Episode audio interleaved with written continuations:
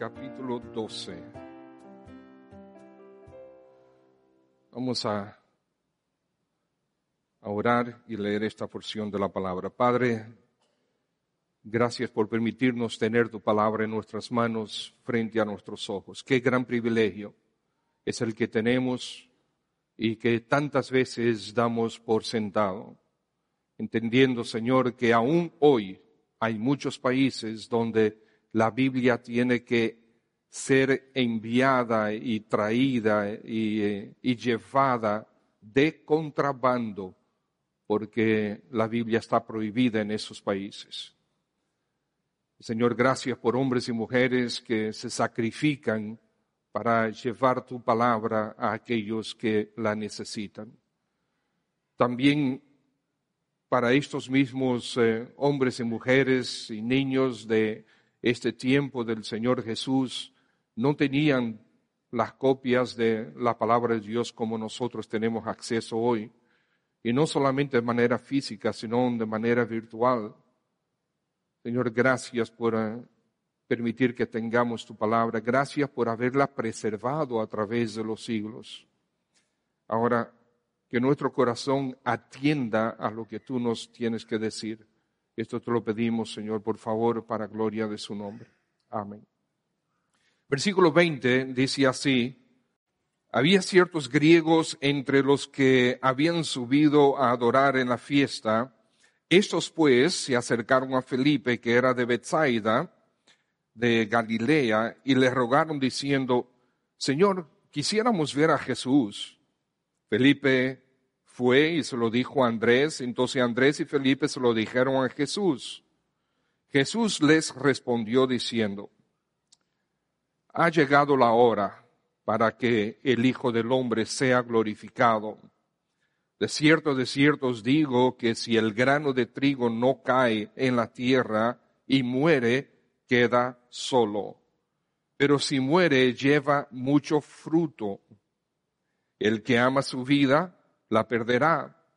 Y el que aborrece su vida en este mundo para vida eterna la guardará. Si alguno me sirve, sígame, y donde yo estuviere, allí también estará mi servidor, y mi Padre le honrará. El tema de hoy es el discípulo es un servidor. La industria de turismo, la industria de recreación, de esparcimiento, eh, tiene una extensión espantosa, absolutamente espantosa. Y ustedes saben bien que en nuestro país una de las principales industrias es la industria de la, del turismo. Este, para mayo de este año pasado, el ministro de Turismo dijo que habían 83 mil habitaciones hoteleras en este país y, ya, y actualmente están ah, construyendo decenas de miles más de habitaciones hoteleras. Eh, la ocupación hotelera eh, todavía fue un poquito bajita en comparación con todas las habitaciones disponibles, fue de un 70% en comparación con un 80% en el año 17. Pero como quiera es muy bueno. En la industria hotelera, si las cosas no han cambiado, eh, tengo entendido que cualquier cosa por encima del 50% es bastante bueno. y entonces, eh, bueno, y esto estamos hablando de la industria hotelera, sin hablar de los cruceros, de los gimnasios, spas, restaurantes, cines, teatros, juegos, deportes y cientos de opciones más, la industria del esparcimiento. Eh, estaba hablando con, ah, le estaba preguntando al hermano Andrés, que trabaja en el Ministerio de Turismo, cuántos cruceros habían en el mundo. Me dijo que más de 30 mil cruceros andan en los mares del mundo. Van a tener que poner semáforos en los mares en algún momento, en el futuro. ¿Cuántos cruceros? Y los cruceros más modernos están costando más de mil millones de dólares construirlos. Wow, es increíble ¿Por qué está creciendo y sigue creciendo la industria del turismo, la industria em, del esparcimiento? ¿Por qué? Bueno, porque nos gusta la comunidad y pagamos por ella, si podemos, porque nos gusta ser mimados, añoñados, nos gusta que nos sirvan y pagamos por ello. Nos gusta levantarnos sin tener que arreglar la cama. Por eso los hoteles son tan buenos. Nos gusta no tener que pensar qué voy a cocinar, ni tener que cocinar, ¿verdad? Nos gusta tener montones de opciones de comida, de entretenimiento, de, playas, de sitios en la playa. nos gusta todo eso para añoñarnos un montón de servidores en esos eh, sitios que están ahí listos para añoñarnos, para servirnos como nos gusta, que nos sirvan. Muchos son los que no tienen acceso a estos servicios, pero lamentablemente hay otros que incurren en préstamos, se meten en préstamos de decenas de miles de pesos y centenares de miles de pesos para salir de vacaciones. De hecho, un paréntesis aquí, no haga eso. Si usted puede ahorrar, ahorre antes de irse de vacaciones. Ahorre antes. No haga un, un préstamo y después pague por ello. Le va a doler más. Pero de nuevo nos gusta ser servidos. No condenamos absolutamente nada de esto. Yo también lo disfruto. Mi esposa le encanta. Y cuando, si podemos, cuando podemos, lo disfrutamos. Pero sí es importante llamar a la atención, hermanos, que nosotros como cristianos, como discípulos de Cristo, eso está completamente contrario a lo que nosotros somos en la naturaleza divina. Porque tenemos la naturaleza divina viviendo en nosotros. Servir eh, a los demás va en fuerte contraposición a toda esa industria ser un servidor es justamente lo contrario. Ser un servidor es rendir nuestra vida, es perder nuestra vida para bien del otro. Ser un servidor es morir, morir a nosotros mismos. Es levantarnos de la silla, remangarnos la, camisa y comenzar a servir a los demás abnegadamente. Ser un servidor es obedecer a Cristo y es ser como nuestro Señor Jesús. Hermanos, es cierto que nos gusta demasiado la comunidad y nos disgustamos cuando nuestros planes son turbados. Cuando nosotros tenemos planes para descanso y para recreación y algo suceda, sucede y no podemos llevarlo a cabo, nos molestamos, nos frustramos. Bueno, hermanos, creo que es hora de tomar la decisión de convertirnos en verdaderos servidores de Cristo. Que esto no sea solamente un cliché de la vida cristiana.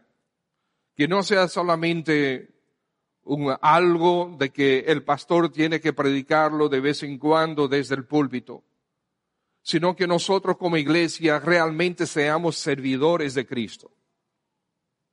Servidores de Cristo para la iglesia local, servidores de Cristo para el mundo. Debemos tomar esa decisión. Quiero animarte, hermanos, a que lo hagas, porque fíjense que lo último que dijo el Señor Jesucristo, según tenemos registrado en Mateo, es que Él dijo a sus discípulos, id y haced discípulos. Id y haced discípulos. el discípulo es un servidor. En este pasaje que acabamos de leer, el Señor está probablemente a dos o tres días de ser crucificado. Ya llegó al final. Cientos de miles de personas estaban en este momento en Jerusalén para la fiesta de la Pascua. Cientos de miles de personas allá en Jerusalén. Y algunos eh, estaban escuchando sobre este Señor que este el Cristo, este el Hijo del Hombre, este que hacía milagros, este que sanaba, este que hablaba con autoridad. Y entonces encontramos en el versículo 20 que ciertos griegos, y normalmente cuando se dice griegos en el Nuevo Testamento, se refiere a judíos que eran helenistas, que no eran, que habían nacido fuera de Judea, fuera de Israel. Había ciertos griegos que querían hablar con el Señor, querían hablar con el Señor Jesús. Y Felipe y Andrés fueron donde Jesús y se lo dijeron. Y no sé si estos, si estas palabras que ahora habla el Señor a partir del versículo 23, si ya estos individuos estaban presentes o no. Pero básicamente lo que el Señor está diciendo es, muy bien, ¿tú quieres ver a Jesús? ¿Tú quieres conocer a Jesús? Pues mira el Señor Jesús lo que dice, ha llegado mi hora para que el Hijo del Hombre sea glorificado. Ahora mismo llegó el momento. Es el momento de que este grano de trigo muera. Ya llegó mi hora. ¿Tú quieres saber de mí? ¿Tú quieres saber lo que es ser un discípulo de Cristo? El Señor Jesús dice, Míralo ahí. El grano tiene que morir para poder dar vida. El grano cede su vida para que haya más abundancia de vida. Señor Jesucristo le está enseñando a ellos lo que realmente significa, de qué se trata el cristianismo conviértete en un servidor de almas. Sé un servidor. Rinde tu vida. Pon tu vida a los pies del Señor Jesús. El discípulo es un servidor de Cristo para la iglesia y para el mundo. Entonces, partiendo de este pasaje, nosotros vemos varias características de un discípulo servidor. Y lo primero que vemos es el discípulo es un servidor con un propósito bien marcado. Y el Señor Jesús es el ejemplo, es el mejor de los ejemplos. Y el Señor Jesús, ¿a qué vino? Dice Marcos capítulo 10, versículo 45, que el Hijo del Hombre no vino para ser servido, sino para servir ¿Y cómo es el servicio? Dar su vida en rescate por muchos. Esa es la expresión última del servicio. Lo que el Señor Jesús busca de nosotros como discípulos de Él. El discípulo es un servidor con un propósito bien marcado. Este propósito es rendir nuestra vida Filipenses capítulo 2, el versículo 7 dice que el Señor Jesús se despojó a sí mismo, tomando forma de siervo, hecho semejante a los hombres, y dice que estaba en condición de, hombre, estando en condición de, de hombre, se humilló a sí mismo, haciéndose obediente hasta la muerte y muerte de cruz. Su propósito él vino para servir. El Señor llegó a su etapa final, a la etapa final de su ministerio como siervo aquí en la tierra. Él dice ahí en el versículo 23, ha llegado la hora. Ha llegado la hora. ¿Y el Señor no estaba sirviendo durante esos 33 años? Claro que sí. Pero esta es la expresión última. Él tenía que dar este paso. vino con ese propósito. Él vino con propósito y ha llegado la hora. El propósito de Cristo fue hacer discípulos partiendo de un pueblo redimido por Él mismo. Es hora, hermanos, que nosotros también seamos discípulos servidores, discípulos discipuladores, servidores de Cristo para la iglesia y para el mundo. El discípulo es un servidor con un propósito bien marcado. Nuestro propósito es servir, es servir, es entregarnos. Y no hay una fórmula al vapor para hacer discípulos al vapor. Los discípulos toma tiempo. El discipulado tiene que ver con vidas, no con programas ni lecciones, como hemos visto ya en, los, en las últimas semanas. El mismo Señor Jesucristo dedicó tres años y medio de su vida a doce individuos, 24-7, 365 días del año. Tres años y medio, día y noche, estuvo dedicado, entregado, rendido a trabajar, a edificar, a construir esas vidas. Porque no hay discípulos al vapor. El discípulo se rinde voluntariamente al servicio. El discípulo de Cristo, el verdadero discípulo de Cristo, no es un aragán. Se rinde voluntariamente a su servicio. El servidor tiene un propósito. El servidor hace lo que su eh, amo le encomienda.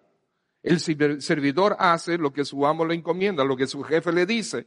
Y nuestro jefe dice, id y hace discípulos, servid al mundo, amad al mundo, entréguense al mundo para que vengan a Cristo. Los siervos de Cristo hacen discípulos discípulos que hacen más discípulos. Entonces, el discípulo es un servidor con un propósito bien marcado. Como Cristo rinde su vida, y eso es, es el próximo punto. El discípulo es un servidor que tiene que rendir su vida. Versículo 24 y 25 dice ahí, de cierto, de cierto os digo, si el grano de trigo no cae en la tierra y muere, queda solo pero si muere lleva mucho fruto. El que ama su vida, la perderá, y el que aborrece su vida en este mundo, para vida eterna, la guardará. Como el grano.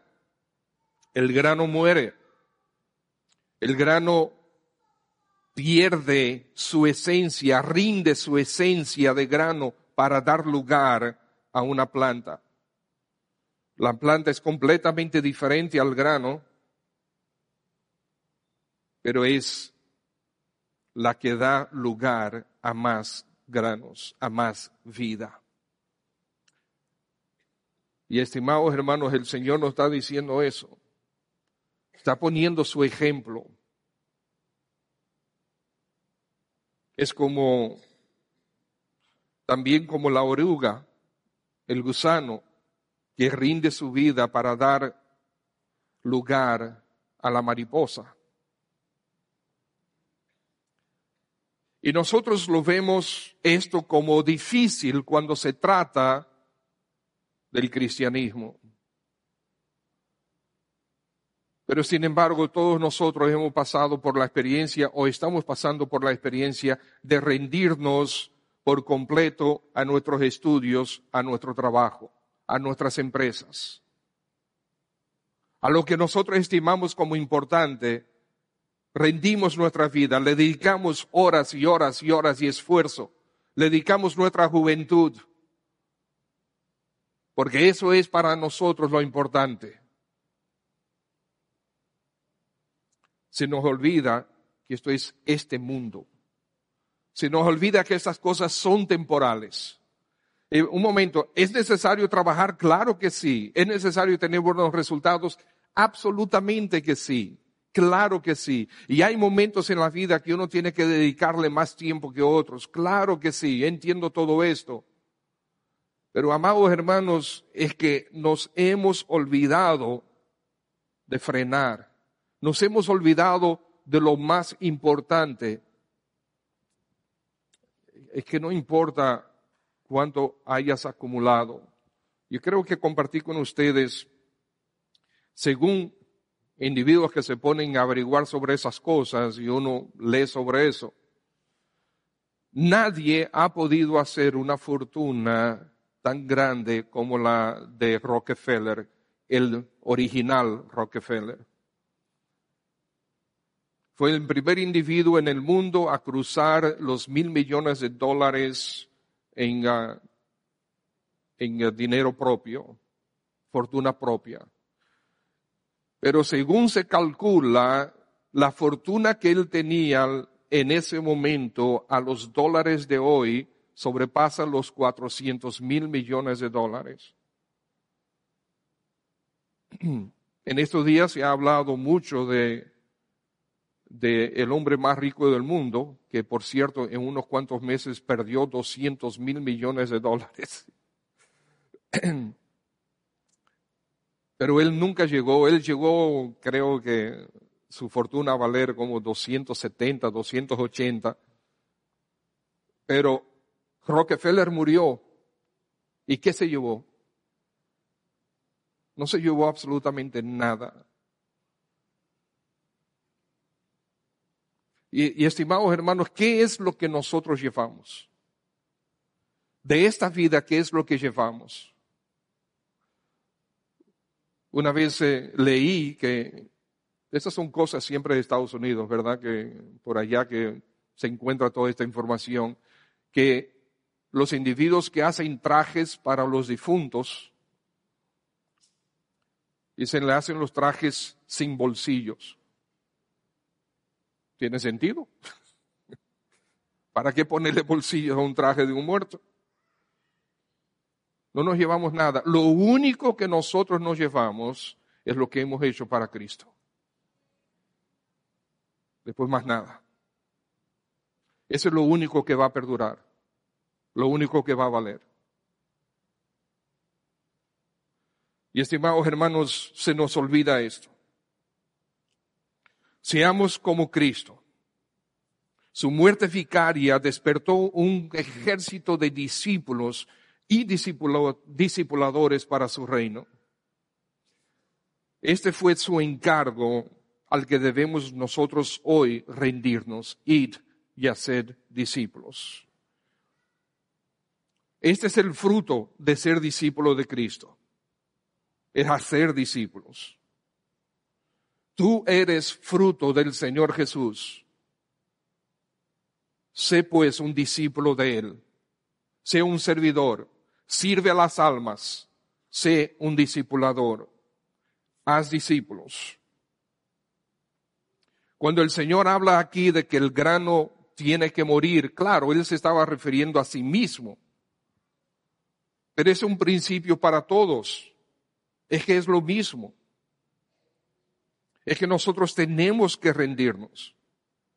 Nosotros, eh, en, en todas las relaciones, esa es una verdad, que el grano tiene que morir, aún en la iglesia, donde nosotros, dice el apóstol Pablo, que nosotros tenemos que considerarnos el uno al otro como superiores a uno mismo. Y es que tú eres más, en considerarte a ti más importante que a mí. No lo eres, yo no soy más importante que tú, pero yo te considero de tal manera, yo te trato de tal manera. Yo te distingo así. En vez de las críticas y las murmuraciones y, y los pleitos y los, como lamentablemente continúa a haber, por más que hablamos, por más que predicamos de este púlpito, constantemente tenemos que estar interviniendo en hermanos que tienen conflictos el uno con el otro.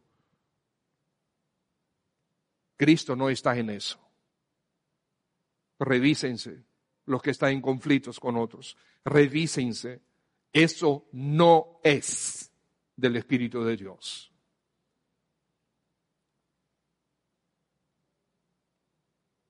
Hermanos, en el matrimonio es eso. Yo tengo que morir a mis deseos, a mis preferencias, a mis gustos, a mi comodidad. El matrimonio se trata de yo servir a mi cónyuge. Se trata de yo servirle para que sea como Cristo y no para ser servido. Lamentablemente hay, sucede mayormente con los hombres, que no, que le encanta, no, llegan a su casa y soy el rey. estoy aquí para que me sirvan. Eh, eh, eh, nunca lo he, no he conocido a nadie así, creo yo, pero he escuchado hasta que hay individuos que llegan a la casa y la esposa tiene que ir a quitarle los zapatos y a traerle unas chancletas. ajá, ah, ya yo sé quién. Bueno, si usted lo quiere hacer de mil amores, pues amén.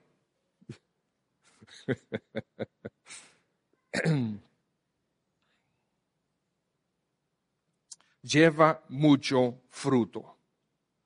La gente tiende a pensar en sentido de dinero en estas cosas.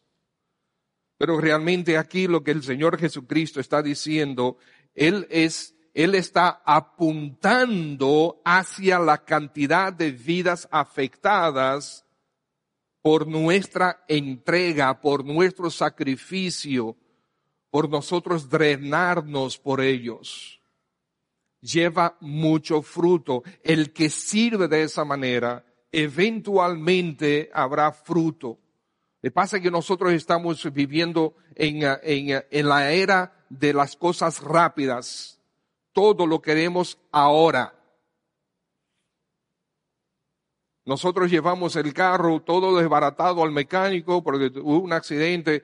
Eh, ¿Y cuándo va a estar listo? Esto va a durar como tres semanas. Tres semanas. Y no puede ser una semana. Queremos todo ya. Es para ya. La comida rápida, eh, es todos los servicios rápidos, es todo ya. Para ahora. Pero eso no es lo que enseñan las escrituras. Sembrar es rápido. Pero del momento que se siembra hasta el momento que tú cosechas, hay un tiempo de espera.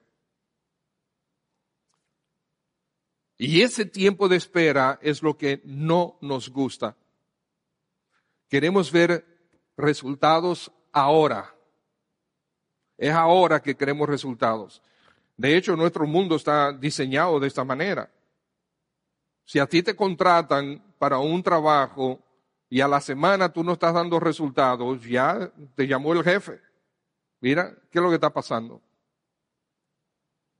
Es resultados ya. En las cosas espirituales no es así. nosotros tenemos que dedicarnos y dejar que sea Dios que decida cuando vamos a ver los, vamos a ver los resultados. ¿Qué dijo el apóstol Pablo? Uno siembra, el otro riega. Y ya, eso es lo que nos toca. Lo demás le toca al Señor. Y muchos son los que se sacrifican día tras día exponiéndose a niveles de presión y estrés increíbles en sus trabajos para ganar más dinero. Muchos se rinden ante los altares de los placeres solo para perder gran parte de sus vidas. Entregan sus vidas para cosas temporales y futiles. Y la sociedad en general lo ve bien eso. Pero cuando alguien entrega su vida para servir a Cristo, la esposa de Cristo, entonces, espérate, la gente no lo ve tan bien. ¿Tú estás seguro que tú quieras hacer eso? Mira, ahí como que no va. Mira que la gente no es muy buena, trabajar con gente no es fácil. Trabajar con gente no es fácil y tenemos el ejemplo de Cristo. ¿Quién fue que mató a Cristo? Los caballos, los burros, los monos. ¿Quién fue que mató a los eh, profetas del Antiguo Testamento? ¿Quién fue que mató a Caín? O a Abel, perdón. es la gente. Pero nosotros servimos a Cristo sirviendo a su iglesia. Y la iglesia de Cristo es la esposa de Cristo. Se nos olvida, se nos olvida eso. Nosotros vemos individuos y vemos eh, el, temperamento de fulano y el temperamento de sultano y no me gusta cómo no sé cuánto, y no me gusta esto, y, cómo me habló, y que no me saludó, y que no, este más, se nos olvida que somos la esposa de Cristo.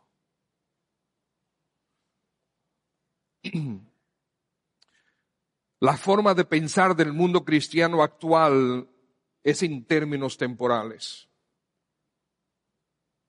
Esta vida es lo más importante para los cristianos de hoy. Y por esta razón, o sea, por pensar temporalmente, no estamos dispuestos al sacrificio permanente. Y nosotros decimos, un poco de sacrificio está bien, pero no exageramos, no exageremos. Hay otra gente que puede hacerlo también. Yo no soy el único, hay muchos, miren, en la iglesia hay mucha gente. Que lo haga otro también. Y pensamos de esta manera y nadie lo hace o pocos son los que se involucran. Siempre se ha dicho que el 20% de la gente en la iglesia hace el 100% del trabajo.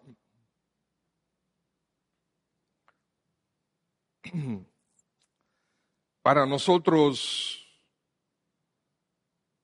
se nos olvida el versículo 25, que el que ama su vida la perderá y el que aborrece su vida y después, ¿qué dice? El que aborrece su vida en este mundo la guardará para vida eterna. Para nosotros el sacrificio es igual a sufrimiento y tristeza, pero Pablo lo ve de otra manera. Miren, vamos, le voy a leer Colosenses 1.24. Miren lo que dice. Ahora me gozo, dice el apóstol Pablo, ahora me gozo en lo que padezco por vosotros. Completamente contrario a lo que nosotros pensamos, a cómo nosotros pensamos. Ahora me gozo en lo que padezco por vosotros y cumplo en mi carne lo que falta de las aflicciones de Cristo por su cuerpo, que es la iglesia, de la cual yo fui hecho ministro según la administración de Dios que me fue dada para con vosotros que anuncie cumplidamente la palabra de Dios. Me gozo en que servirles a ustedes yo tenga que estar afligido. Opuesto a como pensamos los creyentes hoy. Segundo los Corintios 7, 4, mucha franqueza tengo con vosotros, mucho me glorío con respeto de vosotros, lleno estoy de consolación sobreabundo de gozo en todas nuestras tribulaciones. Es diferente a como pensamos. Gozo, sobreabundo de gozo en todas nuestras tribulaciones. Filipenses 2, y aunque sea derramado en libación, libación un sacrificio eh, líquido, era entregar sangre o, el, entregar vinos caros y cosas de ese tipo. Sacrificio en libación, aunque sea derramado en libación sobre el sacrificio y servicio de vuestra fe, me gozo y regocijo con todos vosotros. Y asimismo gozaos y regocijaos vosotros también conmigo. Segunda Corintios 6, 10 como entristecidos, entristecidos, mas siempre gozosos, como pobres, mas enriqueciendo a muchos, como no teniendo nada, mas poseyéndolo todo. Qué diferente actitud la de Pablo. Uno de los impedimentos mayores que tienen los creyentes hoy es el apego a su vida en este mundo.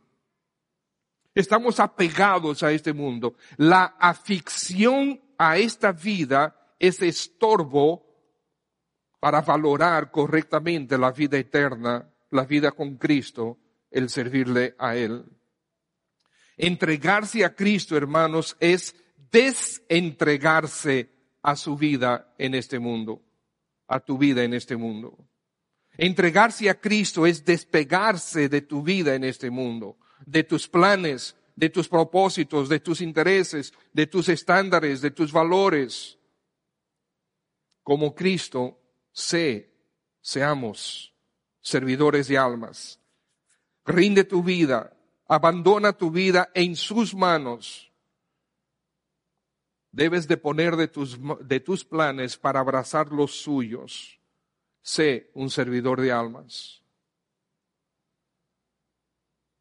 Un discípulo es un servidor con un propósito bien marcado, es un servidor que rinde su vida.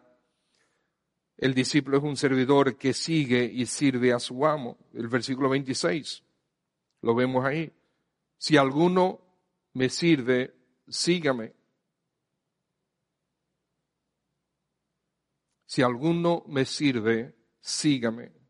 El siervo debe estar donde está su Señor. Si vamos a servir al Señor, debemos estar en su presencia. Dice él ahí, donde yo estuviere, allí también estará mi servidor. La garantía de su presencia es maravillosa, maravillosa promesa, hermanos.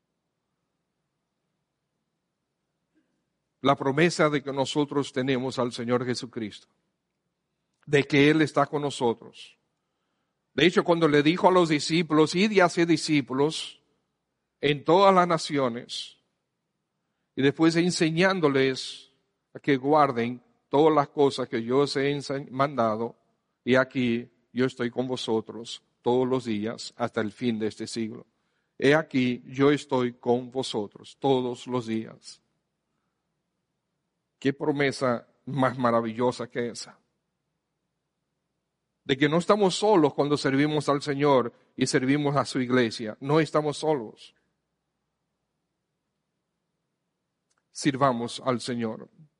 seguirle es servirle. El Señor que Jesús no vino para ser servido, sino para servir. Seamos como Él. Seamos como Él, seamos como Él aún cuando dice que el grano debe morir. Para el grano cede su esencia para dar a luz mucha vida.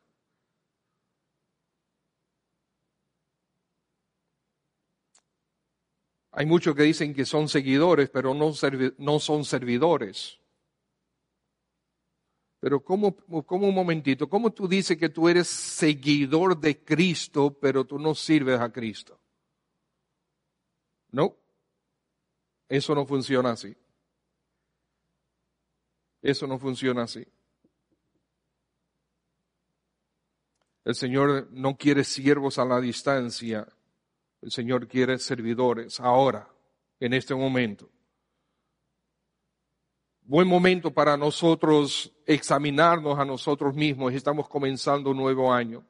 Y siempre es tradicional de mucha, muchísima gente hacer resoluciones de principio de año. Bueno, si vas a tomar algunas resoluciones, algunas medidas, pues el de ser un servidor de Cristo debe estar en tu prioridad. Si alguno me sirve, sígame, y donde yo estuviere, allí también estará mi servidor. Si alguno me sirviere, mi Padre le honrará, y ese es el último punto. El discípulo es un servidor que se expone a la honra del Padre.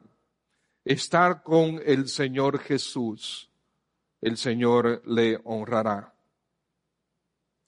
¿Y qué mejor promesa? Otra promesa no solo tenemos la presencia del Señor Jesús, sino que el Padre dice, además de eso, te voy a honrar. Wow, qué bendición.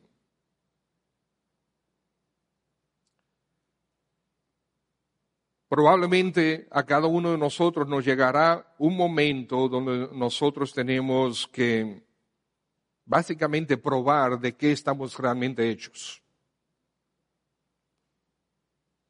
Aunque Cristo sabía bien que Él venía a morir por nosotros, como hombre, Él se estremeció. Como hombre, no era fácil.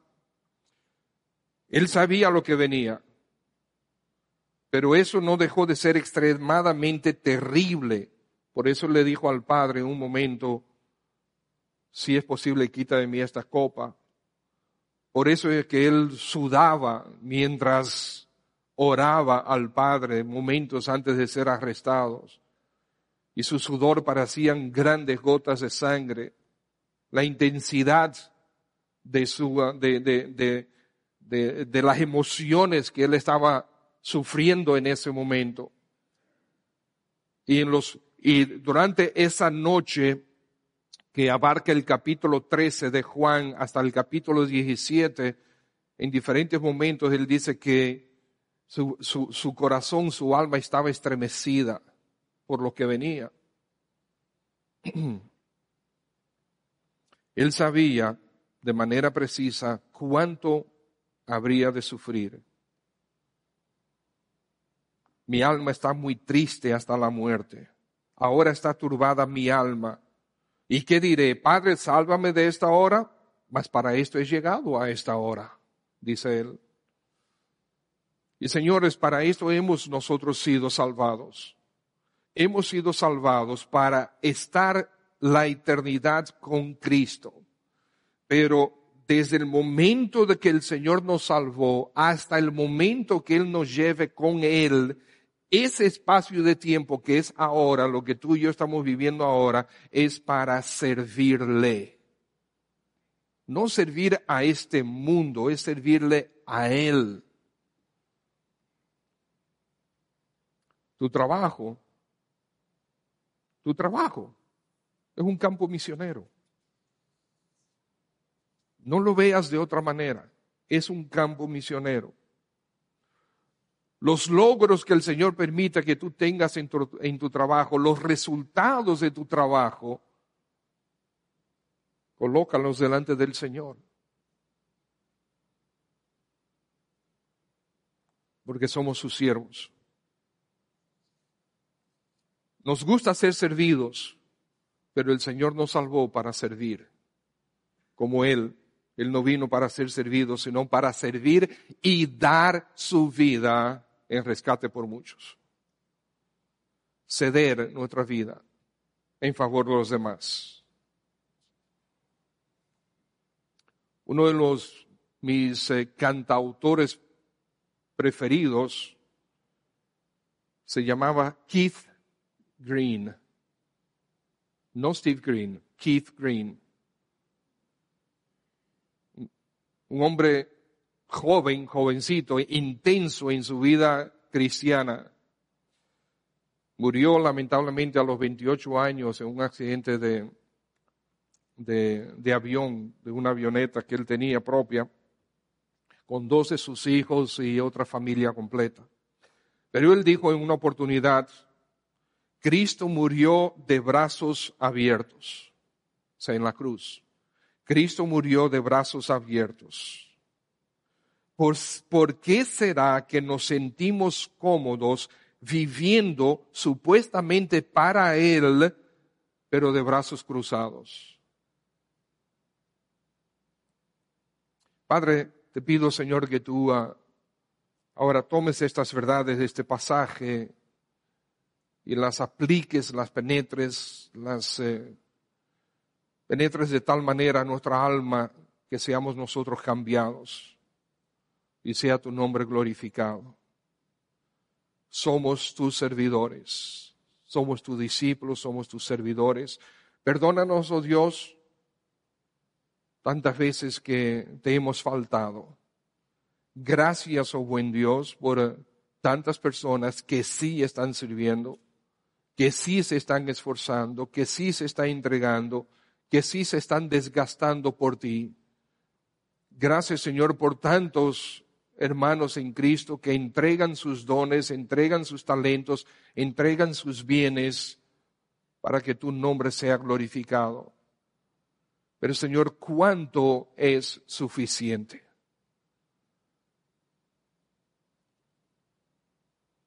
Ayúdanos a ser como el grano que muere para dar vida, para dar paso a mucho fruto, a mucha vida. Y sea tu nombre glorificado. Cuida, oh Dios, de esta iglesia, la iglesia bautista cristiana. Glorifícate, Señor, en hacernos siervos tuyos, siervos útiles, siervos que te honren, siervos que te glorifiquen. Gracias por la iglesia bautista cristiana. Y Señor, y esto es para que todos aquellos que nos sirva este zapato. el Señor, tan a menudo yo soy Aragán en mi servicio a ti. Perdóname, por favor, y ayúdame a realmente rendir mi vida para gloria de tu nombre. Te lo pido, por favor, en Cristo. Amén. Dios le bendiga.